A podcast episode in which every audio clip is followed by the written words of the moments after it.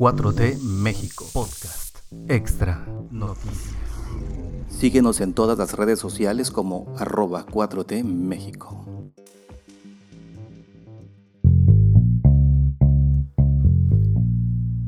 ...3 de noviembre de 2021... ...muchas gracias por estar aquí escuchando este podcast... ...4T eh, México Noticias... Estas son las noticias que vamos a tener para el día de hoy, para iniciar el día, para iniciar la mañana, informado con lo último que tenemos en la selección de noticias de 4T México. No olviden seguirnos en todas las redes sociales, arroba 4T México, y además eh, que nos dejen sus comentarios acerca de este podcast y de las publicaciones que normalmente estamos haciendo en Twitter. Recuerden que este es el programa número uno porque ayer hicimos un piloto de todo lo que va a ser las noticias que vamos a tener aquí para que lo tengan listo en la mañana para estar informados.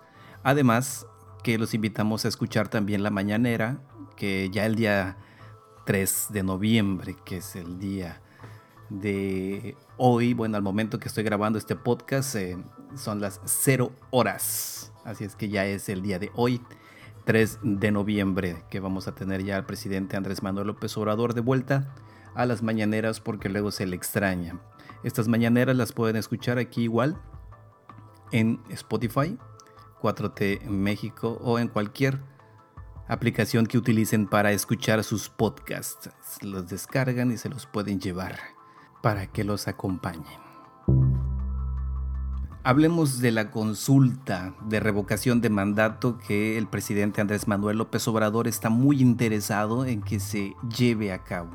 ¿Por qué? Porque los ciudadanos, las ciudadanas que votaron por un gobierno, y si este gobierno no está cumpliendo con las expectativas que se tenía cuando se votó por él, o por alguna otra situación como la corrupción que pasó muy frecuentemente que ha pasado y como mejor ejemplo sería el mayor traidor de todos que es Vicente Fox que si hubiera habido una revocación de mandato seguramente a los tres años se hubiera ido Vicente Fox pero bueno esto tiene una oposición ¿no? principalmente la oposición del Instituto Nacional Electoral que es el INE entonces a partir del lunes pues ya arrancó la recolección de firmas por parte de los ciudadanos, de las organizaciones que promovieron la consulta para la revocación del mandato, pues entonces en el caso que se logre, los mexicanos, pues esto tiene bastantes eh, problemitas por aquí que los vamos a estar platicando. Por ejemplo, fueron 24 mil ciudadanos y organizaciones civiles que promovieron esto, que solicitaron al Instituto Nacional Electoral para que se realizara la consulta de la revocación del mandato. Las solicitudes aceptadas de, fueron 24 mil, pero aceptaron únicamente 22.419. Entonces, estas 22.419 están listas para recabar las firmas, cosa que ya se está llevando a cabo. Esto recordemos que es un ejercicio inédito en el país, pero por lo mismo de que es inédito, pues entonces tiene pasos, tiene criterios que se tienen que cumplir de parte principalmente tanto de las leyes como del Instituto Nacional Electoral. Un problema de ellos es la recolección de firmas. Bueno, los que promovieron la revocación del mandato y la solicitud, pues ya fueron aceptados por el INE ok, estos un poco más de 22 mil que ya los tenemos, estos tendrán hasta el día 15 de diciembre para poder recolectar todas las firmas necesarias para que proceda la consulta. Esa es la primera parte. Pero de acuerdo con la ley federal de revocación de mandato, la consulta únicamente se puede realizar a petición de las personas, eh, ciudadanos, que sean por lo menos el 3% de las que están inscritas en la lista nominal de electores. El 15 de octubre había 91 millones 940 mil mexicanos aproximadamente. Poco más de 91 millones, casi 92 millones de mexicanos. Es decir, que tiene que haber 2.7 millones, 2 millones 700 mil firmas para que la consulta proceda. Bueno, Pero no solamente ese es el caso. Ahora tenemos el otro problema. ¿Cuál es? Pues que no pueden ser de ciertas entidades federativas únicamente, sino que por lo menos tienen que ser 17 estados. Es decir, 17 estados tienen que entregar el 3% de la lista nominal que tengan. Esto ya se convierte en una problemática para que pueda proceder esto, porque por ejemplo eh, se publicó la lista nominal y si ponemos de ejemplo, digamos, eh, la Ciudad de México con 12 millones de habitantes, tendría que entregar 363 mil firmas. Por ejemplo, pues, Puebla, digamos, tiene 4 millones 651 mil, tendría que entregar 139 mil firmas. En el caso de Veracruz, por ejemplo, que tiene 5.875.000, tiene que entregar 176.000 firmas. Esto representa el 3% de la entidad. Entonces, 17 estados o entidades federativas tienen que entregar el 3% para que esto pueda proceder, para que pueda proceder eh, la consulta de revocación de mandato. ¿Ok? Ahora, ¿cómo se va a hacer? Bueno, pues hay tres formas para, para firmar. Para recabar el apoyo tiene que ser por mediante una aplicación móvil que se le llama auxiliares o la aplicación móvil llamada Mi Apoyo, esos son, son dos. Y por tercera es un formato de régimen de excepción, que es un formato que es físico y esto pues se aplica porque serán para los municipios que son considerados como de alta marginación por el Consejo Nacional de, Población. Pero aquí no acaba la cosa.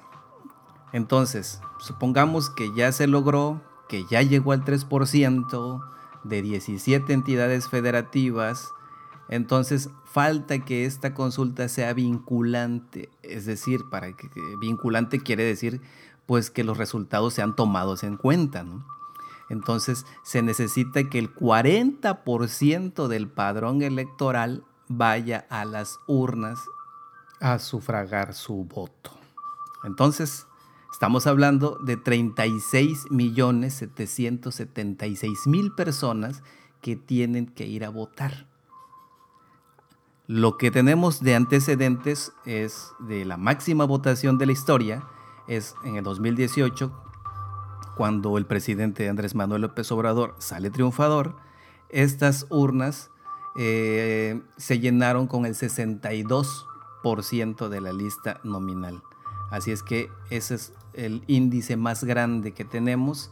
Entonces tenemos ese problemita para poder solucionarlo. Así es que se invita a toda la ciudadanía a que acuda a votar las dos veces. Es decir, si se llega, primero que nada, tenemos que eh, utilizar las aplicaciones para hacer esta, esta consulta, ¿no? las personas que, que, los ciudadanos y las organizaciones civiles que hicieron esta solicitud para recabar estas firmas, pues hay que cumplir esa parte y posteriormente cuando se recolecten después del 15 de diciembre, que es el último día que tenemos, pues hay que llegar al 40% para que esto sea vinculante, para que se tome en cuenta y se puedan hacer los cambios necesarios para que ya quede estipulado eh, la revocación del mandato, porque por este momento se está mencionando que es eventual, ¿no? Si llega a pasar y no es vinculante, entonces solamente sería eh, para el presidente Andrés Manuel López Obrador, pero no para los futuros gobiernos. Y en otra noticia, hablando de INE, tenemos a Lorenzo Córdoba, consejero del INE, pues él tiene poco tiempo, el día 5 tiene que estar presente en la Cámara de Diputados para comparecer ante la Cámara a las 10 de la mañana va a ser, porque la Junta de Coordinación Política eh, lo llamó para que rinda protesta de decir verdad y posteriormente tendrá una intervención de 15 minutos. Después de que hable 15 minutos, cada bancada de los partidos tiene 5 minutos para empezar el debate y los cuestionamientos hacia los resultados del INE en materia electoral, en lo relacionado principalmente a la jornada electoral del pasado 6 de junio. Entonces vamos a ver qué es lo que se le pregunta, qué le preguntan los diferentes grupos parlamentarios a Lorenzo Córdoba y también otra cosa importante que le tienen que preguntar seguramente es los recursos. Acordémonos que el INE quiere más y más y más recursos, no quiere hacer eh, las consultas que el presidente Andrés Manuel López Obrador está enviando porque tienen el pretexto de que no tienen recursos. Entonces, vamos a ver qué es lo que sucede este 5 de noviembre a las 10 de la mañana en la Cámara de Diputados cuando esté allí Lorenzo Córdoba porque el grupo parlamentario de PT y Morena están promoviendo precisamente que estos dos consejeros, tanto él, Lorenzo Córdoba, como Ciro Murayama, pues sean removidos de sus cargos. Marco Cortés. Marco Cortés es el presidente del PAN, del Partido Acción Nacional, y pues aceptó, aceptó que van a perder las gobernaturas, que Acción Nacional va a perder las gobernaturas y que solamente tienen la posibilidad de ganar una de las seis que se van a disputar en el 2022. Entonces él dijo, ganaremos Aguascalientes contundentemente. Es el único estado que tienen seguros ellos de ganar. Por los demás ya tiró la toalla y ya dijo, pues no, en Durango va a estar difícil, Tamaulipas, Quintana Roo, Hidalgo y Oaxaca. Entonces dice lo único que tenemos que ganar es Aguascalientes y ahí tenemos toda la responsabilidad de hacerlo.